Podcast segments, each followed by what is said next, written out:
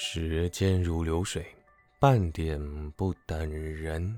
大家好，我是奎士，欢迎收听半点不等人。你今天过得好吗？我们上一次的更新是在四月底，代表说我已经停更了一个多月啊。现在时间已经来到六月啊，已经到下半年了。为什么之前停更一个月呢？主要是因为工作有点忙啊，然后再加上呃没有什么动力啊。那今天呢？为什么要更新？为什么想到这个节目呢？是因为哎，其实有一个听众发现了我停更，然后他来问我说：“为什么奎士你最近为什么没有录节目了？”哎，让我比较惊讶一点，然后也蛮开心的，居然还有人 还有人记得半点不等人这个节目。第二呢，是我最近受到了这个黄仁勋的鸡汤哦，我喝到黄仁勋熬的鸡汤了。惠达 NVIDIA 的共同创办人，他最近来台湾呢。然后他在夜市买麻花卷啊，然后他去南港电脑展演讲，还有他在台湾大学当毕业典礼的致辞嘉宾。那他在致辞的时候呢，说出了一个我觉得很鸡汤的话，激励人心的话。这段话呢，在网络上也吵得很凶哦，主要是关于他的翻译问题，到底翻的准不准确啊？各大媒体到底翻的准不准确？就是大家都在舌战啊，都在争。各各种讨论，但是我觉得，呃，那个意思有道就好了啦。就主要是你要吸收这个，你要把这碗汤喝下去啊，你不要管他的这个翻译，好不好？总之呢，这个黄仁勋呢，他就是说呢，run don't walk，用跑的不要用走的，言下之意就是不要停下来，呃，尽量跑啊，奔跑，不管你是为了食物而跑，还是为了避免被当成食物而跑，好。就是这样，大概这样子。好，我翻译如果有错，好不好？好，纠正一下，好不好？啊，好，就这样。那我喝完这碗鸡汤之后呢，我就想起我的半点不等人这个节目，然后我也定了一个规则，那就是如果我这集节目播出之后，我的半点不等人 Apple Podcast 上面有两则新留言，如果新增了两个新留言的话呢？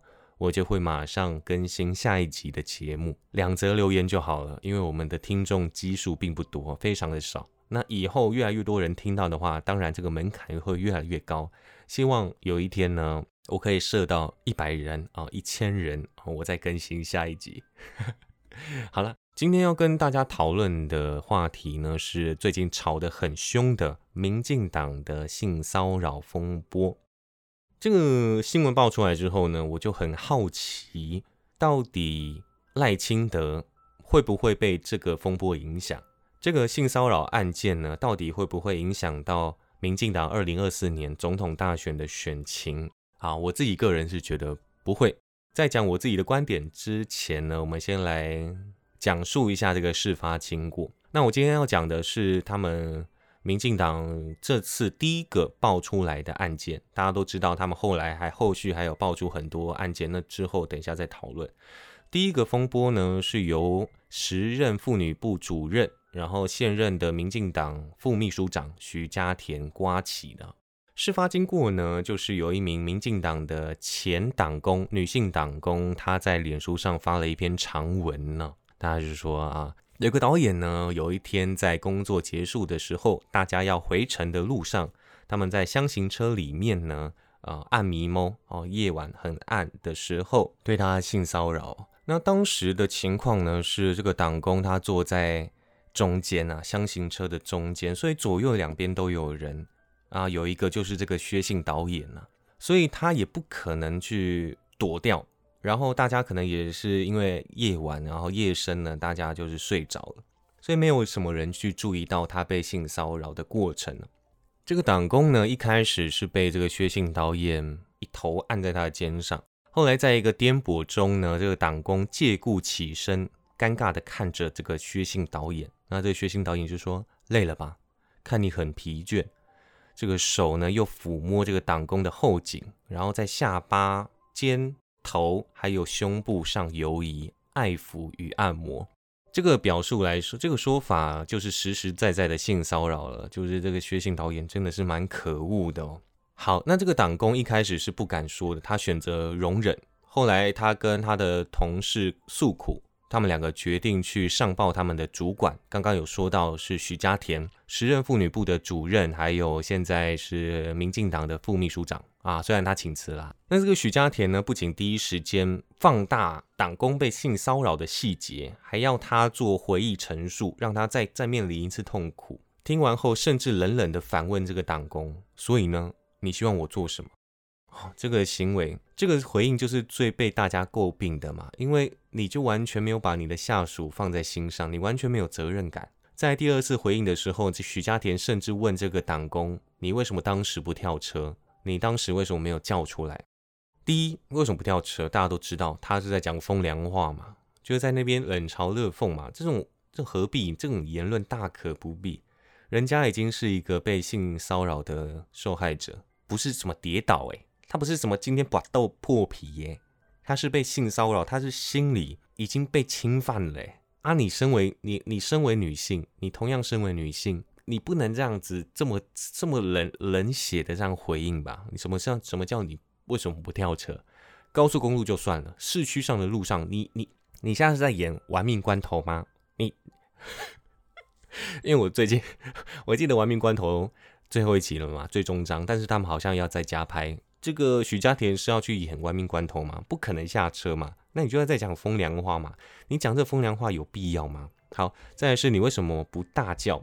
这个薛庆导演后来被爆出来啊，他其实是民进党，他有他在二零零八年持有民进党的党证，还有蔡英文曾经出席他的婚礼致辞，再来是蔡英文的竞选影片也是薛庆导演拍的，所以这个薛庆导演他在民进党的合作厂商里面算是一个。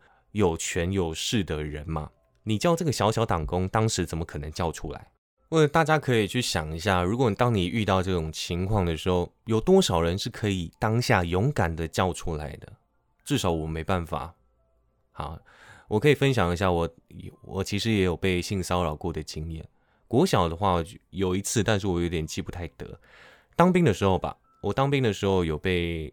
骚扰过，然后我觉得蛮不舒服的。在当时有一个弟兄啊，当时有个弟兄啊，他在我们睡前的时候，他就来我的床，来到我的床边。那我那时候是上铺，我那时候睡上铺啊。当兵的时候上下铺，睡上铺。大家大家那时候关系都蛮好的嘛，称兄道弟嘛。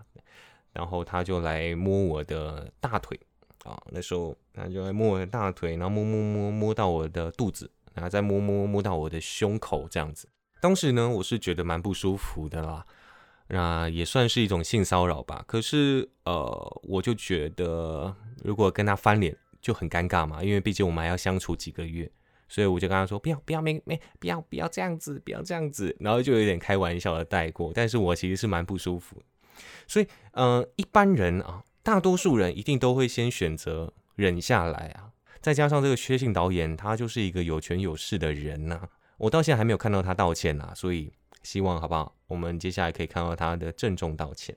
那这整件事情就是这样，这个第呃是这样吧？我我我有漏讲什么吗？应该没有。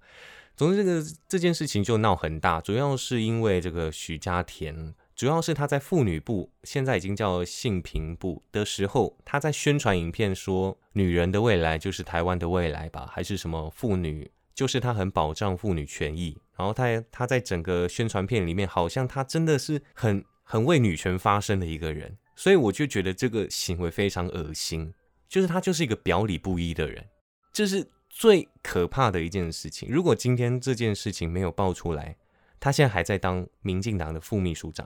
他甚至有可能因为他以前过往保障女权的事迹，晋升到秘书长甚至更高的职位，那不就还好？这件事情爆出来，所以我觉得最恶心、最讨厌的事情，这个风波，有些人会说会不会是政治操作？因为该骂的应该是那个薛姓导演啊，许家田是不是收到太多的炮火啊？我觉得不是，他本来就是要遭受这么多的批评的，因为他做错事情，而且他在装。装成那那副德行，他现在就要遭受他的该有的后果。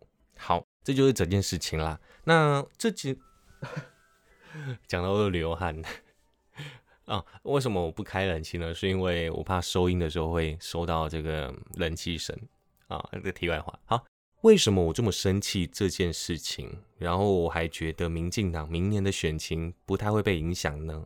主要是因为这次民进党的解决方法，我觉得还蛮聪明的。在许家田被爆出来的隔一天，还是隔两天吧，马上就有爆出第二起、第三起跟第四起的性骚扰案，然后都是在民进党的。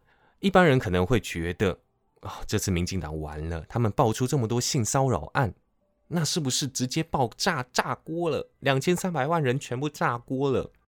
哦，我觉得不是，这反而是一个很聪明的手法，因为现在社会上的。你只要听到性骚扰，你只要听到性侵害，你的头脑马上会蹦出什么？加害者一定是男性，受害者一定是女性。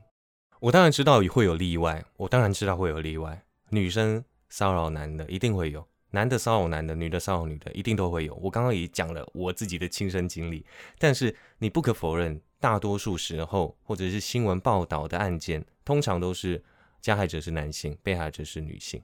那我们可以看一下这个后面许家田之后爆出的三起性骚扰案，大家批评的都是男性主管。哦我看一下，我不分顺序，应该就是我这边查到的是蔡木林、林南固跟吴玄燕吗？吴瑞燕啊，不会不会念这个字。反正后面三起的主要针对的都是男性主管。他跟第一起不同的是什么？许家田嘛，许家田是女性，那。第一，民进党它是主打性别平等的，所以这个女性去打压女性，就是一个形象非常败坏的一个表现。再是这个薛信导演，他跟民进党还有蔡英文的关系是关系匪浅呐。还有一个重点呢，是以前呐，台湾的媒体一定都有政治色彩的嘛，只要对自己不利的就不会爆出来。但今天很奇怪的，偏向民进党的媒体都有在报道这四起性骚扰案，而且反而。后三起是陆续报道出来，所以我是觉得他们正在转移第一起的焦点。这时候就要谈到人选之人呐，像 我是觉得民众党跟民进党都在觉得，他们都觉得人选之人里面所讲的公正党是他们，但是我觉得不一定啦，哦，两党都不一定。这个人选之人里面演的是谢盈萱，她去保护王静，女性主管去保护女性下属，她说不能就这样算了。我跟你说，这件事不可以就这样算了。打压的是谁呢？戏中叫王静轻轻放下的是谁呢？是朴学亮演的秘书嘛？如果大家有看的话，那也是男性。所以社会上他的既定印象就是男性去打压女性，大多数哦。我再强调一下，大多数。所以当今天许家田这件事情被爆出来之后，才会这么才会惹来这么多的批评，因为他是打破了大众的常规的，这时候对选情就会有一定的影响。那民进党他很聪明的，就是他继续报其他相同的但其实不一样的性骚扰案，然后来转移焦点。与此同时呢，这个赖清德还有蔡英文，他们又马上的去谴责性骚扰零容忍，不像之前林志坚的全党挺艺人。讲到性骚扰，他们就是零容忍，完全不可以，就是强烈谴责，或者是依法处理、停职调查这种比较强硬的做法。这样的话，就是说他们把焦点转移到了大众印象中的男性打压女性的新闻上，党内又开始强烈的谴责这些事情。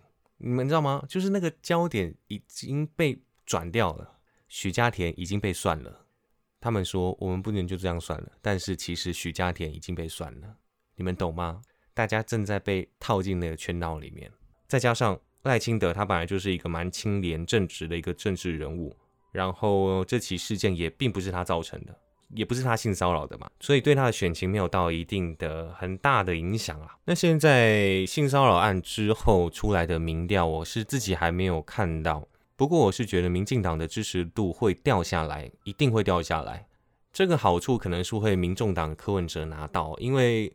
民进党，民进党选民对民进党失去信心之后，不可能会去投国民党的，所以这时候柯文哲就得利了。但是他不会开心太久，因为二零二四大选之前呢，还有一个非常重要的事情，民进党手上握着一个最终王牌。这起事件根本不算什么，这起事件我只能说，台湾媒体只要操作的好，风向带一带，台湾人很容易健忘的，很容易健忘的。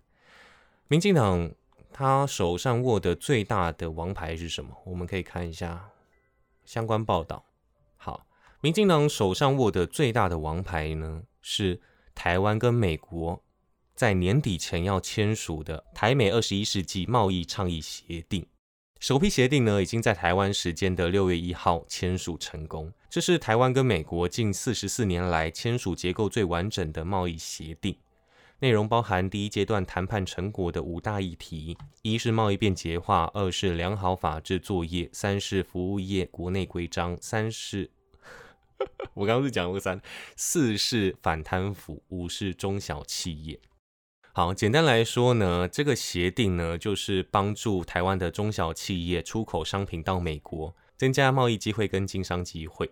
这个绝对是民进党最大的一个王牌，因为台湾经济大家都很不好嘛，大家都不好过，大家都知道，油价在涨，薪水没涨，物价在涨，现在便当一个一百二十起跳。我个人是在市政府附近上班，哦，都蛮贵的哦，这个食物都蛮贵的。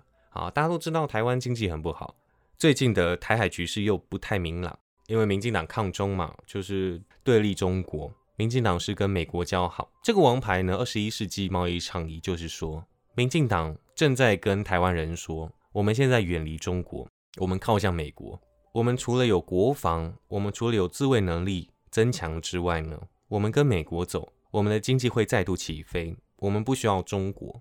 这个贸易倡议绝对是民进党的最大王牌，然后他一定是会在年底前就会签署成功，因为明年大选嘛，所以他们就可以宣传一下哦，他啊台湾跟美国的贸易倡议是有多么的实惠哦，对台湾人多么的好，对中小企业多么的好。对，那对于美国来说，他们一定也会在总统大选之前跟民进党签好这个协议，因为对他们来说，现在亲美的民进党。对美国拜登政府，或者是接下来的共和党如果赢的话，对美国政府来说也是最好的，因为现在就是亲美嘛。再来是大家可以想一下，大家可以想一下，二零二二年的九合一大选，民进党是选输，输的一塌糊涂。然后因为他们的弊病在于说九合一大选，结果你们还在主打说抗中保台，还在台湾价值。台湾人最 care 的其实是就是民生嘛。就是你生活要过得好。那这个台美二十一世纪贸易倡议，它的优点有两个。第一个一定是民生，我刚刚说了，它是增加台湾中小企业跟美国合作的机会。